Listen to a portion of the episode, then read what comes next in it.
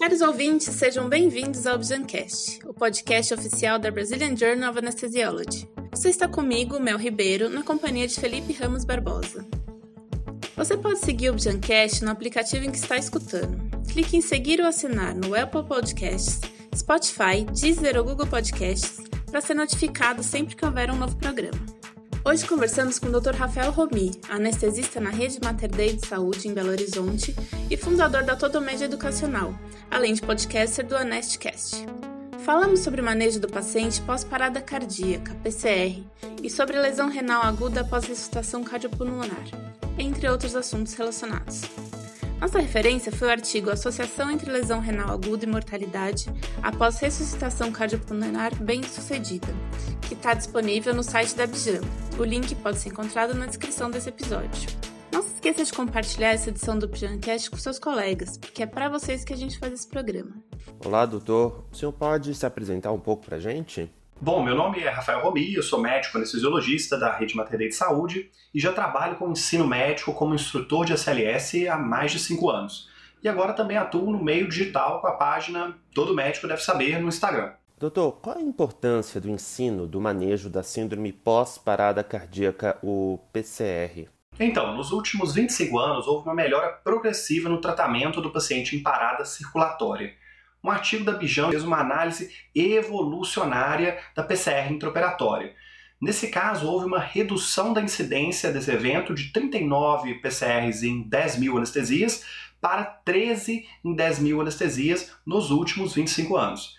Os autores pontuaram que essa melhora está relacionada a vários fatores, como, por exemplo, a incorporação de novas tecnologias, o melhor nível de desenvolvimento humano no país e a melhor assistência aos pacientes. Nesse contexto, nós também temos plena consciência de que essa melhora é também devido à ênfase progressiva em pesquisa e ensino nessa área que é tão crítica para os estudantes, seja por meio de cursos práticos presenciais, como também por diretrizes e protocolos que são publicados de 5 em 5 anos com novas atualizações. Você consegue nos explicar melhor qual o conceito de síndrome pós-parada cardíaca?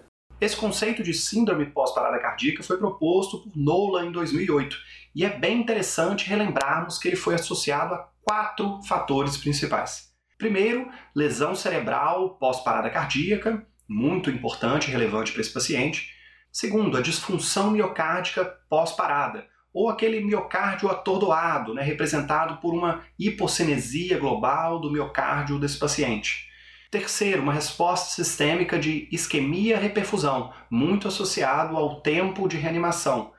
E por fim, o quarto fator, a patologia persistente que precipitou o quadro de PCR. Além desses fatores, o autor definiu algumas fases críticas para essa síndrome até 72 horas pós-parada, que trazem consigo algumas complicações sistêmicas graves, que incluem, por exemplo, a síndrome respiratória aguda grave, o choque refratário, coagulação vascular disseminada e a lesão renal aguda. Focando na lesão renal, ela é mais comum no paciente pós-parada cardíaca? Bom, Felipe, com certeza. A lesão renal aguda tem incidência de 5 a 20% dos pacientes admitidos em UTI.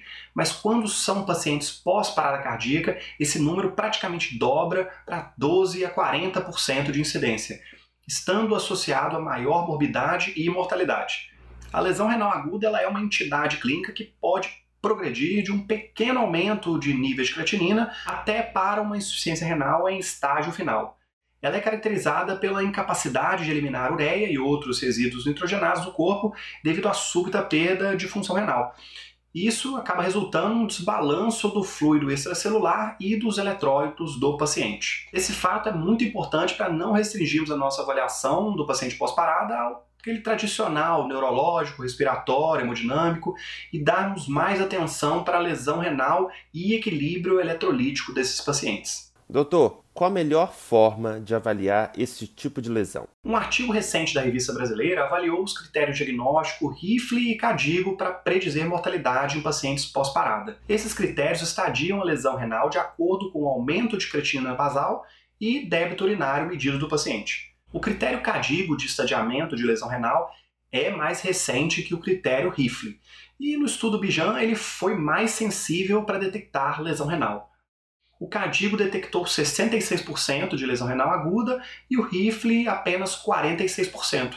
E isso parece ocorrer porque o critério Cadigo é mais amplo no estágio 1, quando comparado ao sistema rifle de classificação. No critério mortalidade, ambos os critérios rifle e Cadigo foram similares para pacientes pós-parada. Essas informações são mais uma vez um grande estímulo para nós anestesistas também avaliarmos de maneira objetiva a função renal dos nossos pacientes e revemos principalmente o critério Cadigo, que é o mais recente e preferido na prática clínica. A conclusão desse artigo cita que a lesão renal aguda aumenta as taxas de mortalidade pós-parada cardíaca. Quais outros fatores que podem ser preditores de mortalidade nesses pacientes pós-parada? Esse assunto foi divulgado em um trabalho que acabou de ser aceito na Bijan e identificou os principais fatores que foram capazes de predizer mortalidade nesse grupo especial de pacientes pós-parada. Esses fatores principais incluem presença de múltiplas comorbidades, uma maior duração na ressuscitação cardiopulmonar e também níveis de lactato e PAM anormais na admissão. Mais uma vez, a gente tem que entender que esse paciente em síndrome pós-parada cardíaca ele é especial e ele deve ser tratado como de alto risco para inúmeras complicações sistêmicas graves. Doutor, a gente já está finalizando aqui e eu queria saber qual a importância da Bijan em sua formação como anestesista. Bom, nos últimos anos os pacientes têm nos desafiado, né, com uma complexidade clínica crescente e precisamos de referências de confiança para basear os nossos estudos. É nesse contexto que a Bijan tem uma importância fundamental de ser o veículo de disseminação de informações que ajudam o anestesista a desempenhar melhor o seu dia a dia.